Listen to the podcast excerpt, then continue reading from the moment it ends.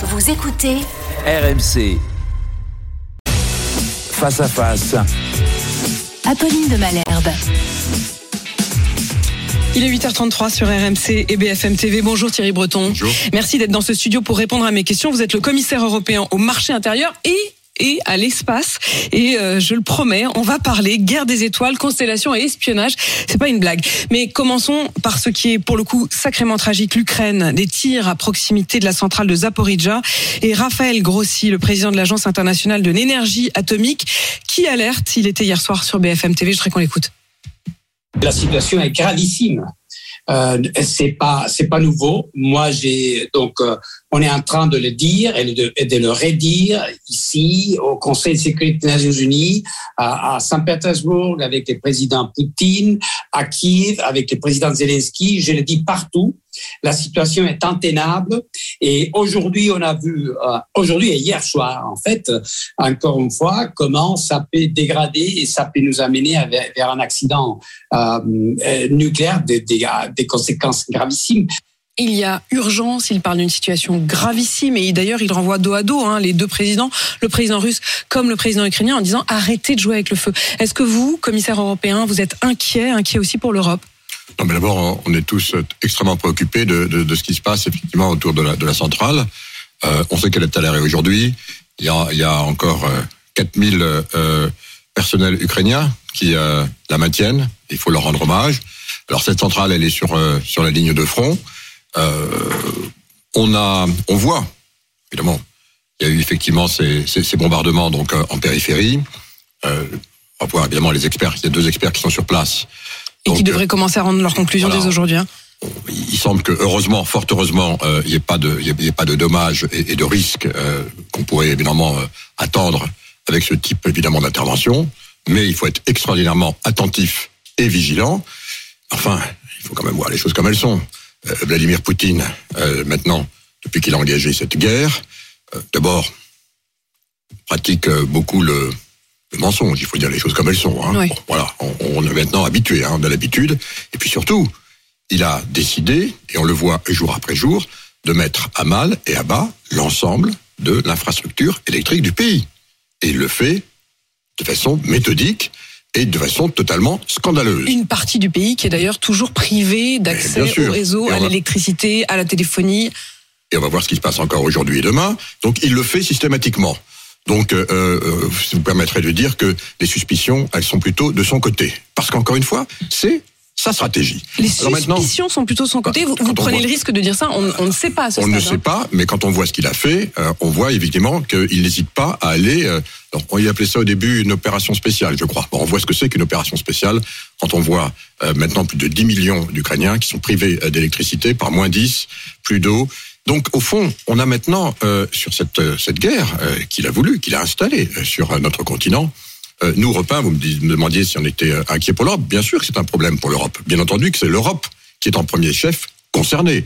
On a désormais cinq, euh, cinq fronts, je dirais, avec, avec cette guerre. Il y a évidemment d'abord le front militaire. Et l'Europe continue et continuera d'assister massivement l'Ukraine avec les besoins dont elle aura, nous fera part pour son matériel et ses équipements militaires, avec évidemment nos alliés, en particulier les États-Unis, évidemment. Deuxièmement, il y a le front économique. Il faut évidemment que euh, l'Ukraine, c'est maintenant est quasiment un pays en guerre, une activité économique dont on imagine ce qu'elle est. Donc il faut évidemment assister. Et euh, la présidente de la Commission euh, a, décidé de proposer euh, 18 milliards d'euros de soutien l'année prochaine, tout simplement parce qu'il faut, euh, encore une fois, faire en sorte que l'Ukraine ne s'effondre pas.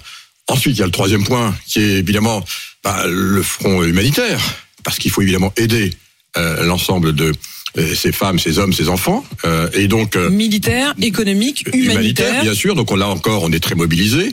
Alors évidemment euh, avec des, des soins et des secours, euh, mais aussi avec euh, des infrastructures de, de substitution euh, pour tout simplement permettre qu'il y ait quand même de l'électricité, euh, des générateurs, euh, des ingénieurs qui vont venir pour réparer évidemment les infrastructures.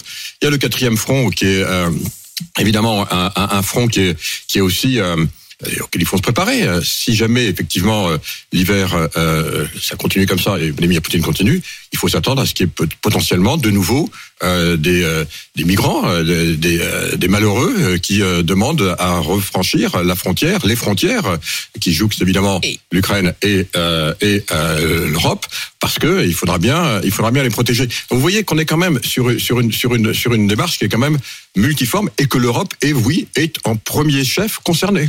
Concernés, mobilisés. On va revenir sur ce que vous disiez aussi euh, sur les migrants, sur la façon dont ils sont gérés euh, euh, au sein de l'Europe. Mais vous n'avez pas hésité à dire, voilà, pour moi, il n'y a pas, vraiment grand doute puisque c'est quand même Vladimir Poutine qui est à la manœuvre. Je me permets de vous poser cette question qui semble un peu tabou, mais Volodymyr Zelensky a eu une réaction lorsqu'il y a eu ces deux explosions sur le sol polonais, où il a immédiatement accusé les Russes. A posteriori, il s'est rendu compte, mais assez vite, qu'il s'agissait en réalité de, de missiles antimissiles d'origine ukrainien. Il ne l'a toujours pas reconnu. Euh, il dit je ne sais pas ce qui s'est passé. Euh, Aujourd'hui, euh, pour le coup, le patron de l'Agence internationale de l'énergie atomique dit on ne sait pas qui tire autour de la centrale de Zaporizhzhia. Est-ce que on peut faire toute confiance au président ukrainien? Est-ce qu'il faut Je- faire toute confiance au président ukrainien? Bien sûr, vous ne m'avez pas fait dire ce que je n'ai pas dit. J'ai dit que, évidemment, instruit de ce qui se passe maintenant depuis plusieurs mois, euh, quand il y a suspicion, on, on- on- on regarde plutôt vers Moscou euh, que vers Kiev. Évidemment, c'est Évidemment, et, et c'est ce que j'ai dit. c'est l'attaquant. Il y a aucun doute évidemment. Mais parce qu'au fond, derrière tout ça, l'origine, c'est la guerre, c'est l'agression.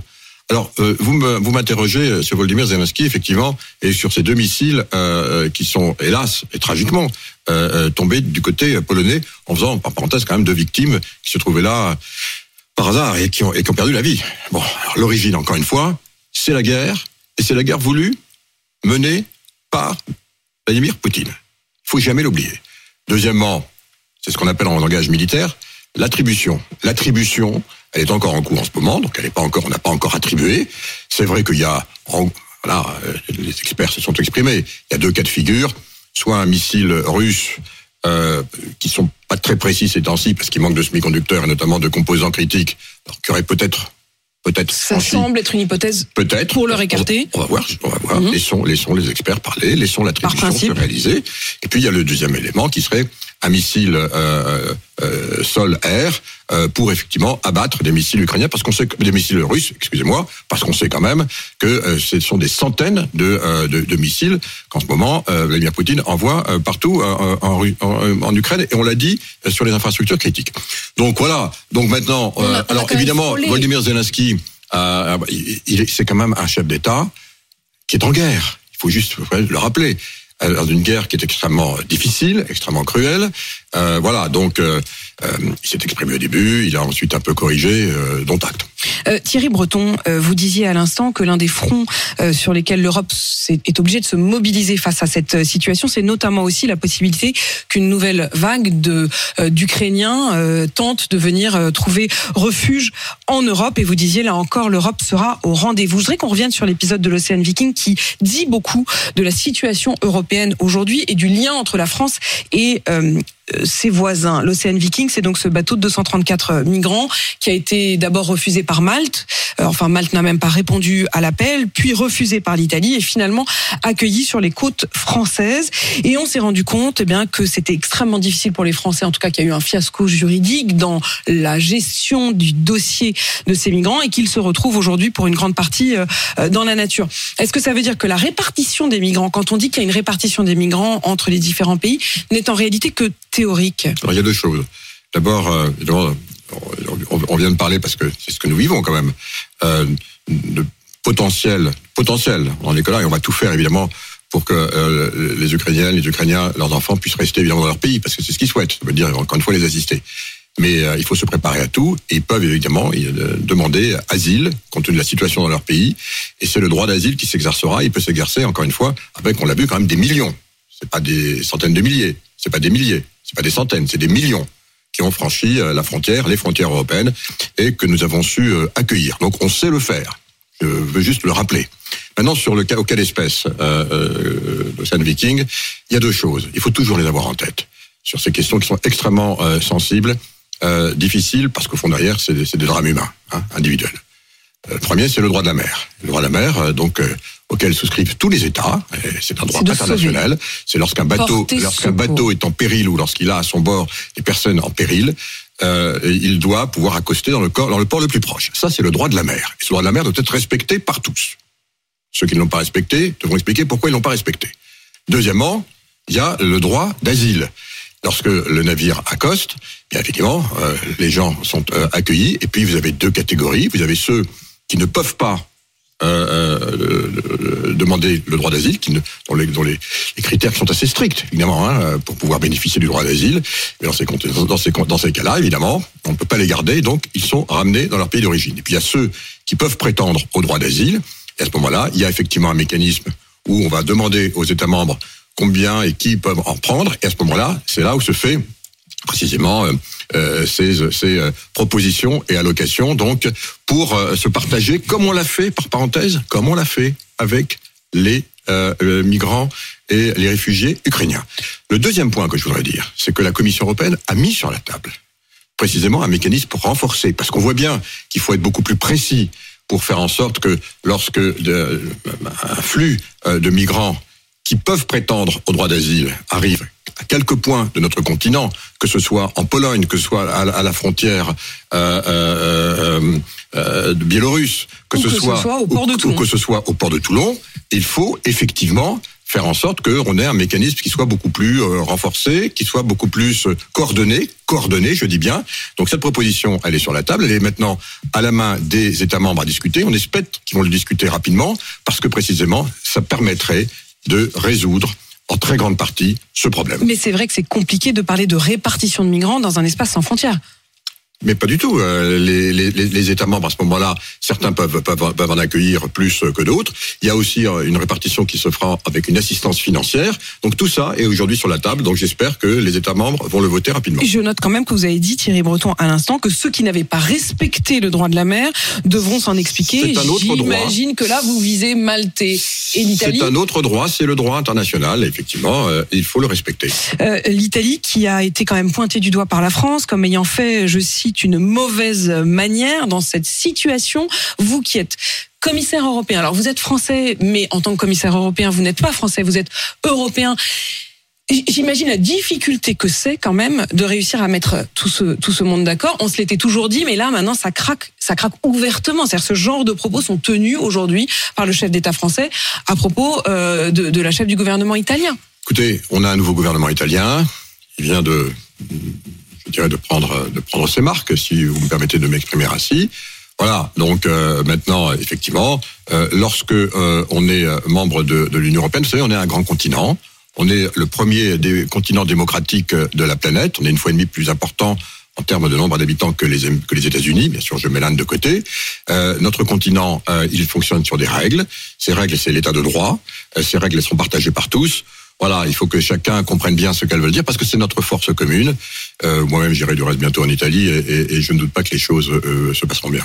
Thierry Breton, parlons du prix du gaz et de l'électricité. Euh, la France va légèrement assouplir, en tout cas alléger le bouclier tarifaire, mais c'est la France qui le fait et chaque pays fait de son côté. Est-ce qu'on ne pourrait pas plafonner le prix du gaz au niveau européen?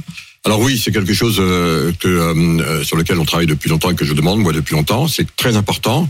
Il faut, il faut, je crois, euh, pouvoir faire deux choses. Et du reste, ce sera discuté et proposé donc dès cette semaine. A une réunion des conseils des ministres de l'énergie, donc elle est très importante, avec avec deux volets, si vous permettez.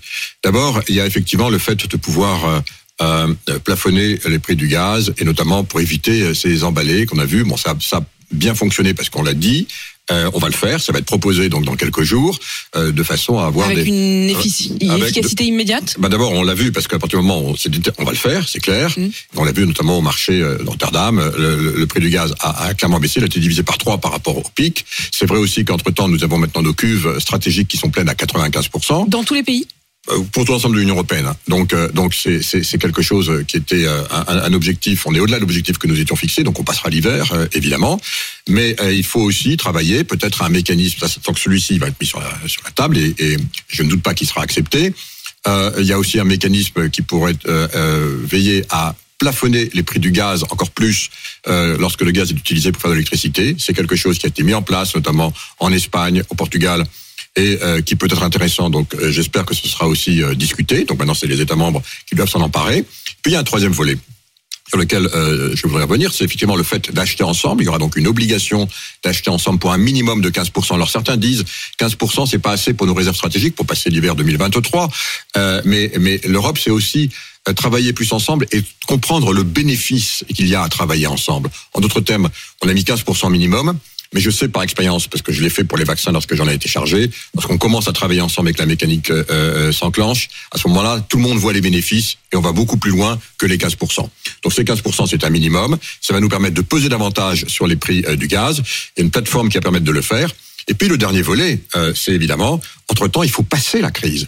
Il faut passer ces, ces, ces moments où même si le prix du gaz a été, a été divi- divisé, Ah, même si le prix euh, du pétrole aujourd'hui baisse encore ce matin, il n'en demeure pas moins qu'il faut être extraordinairement attentif et que on a un impact très fort potentiellement.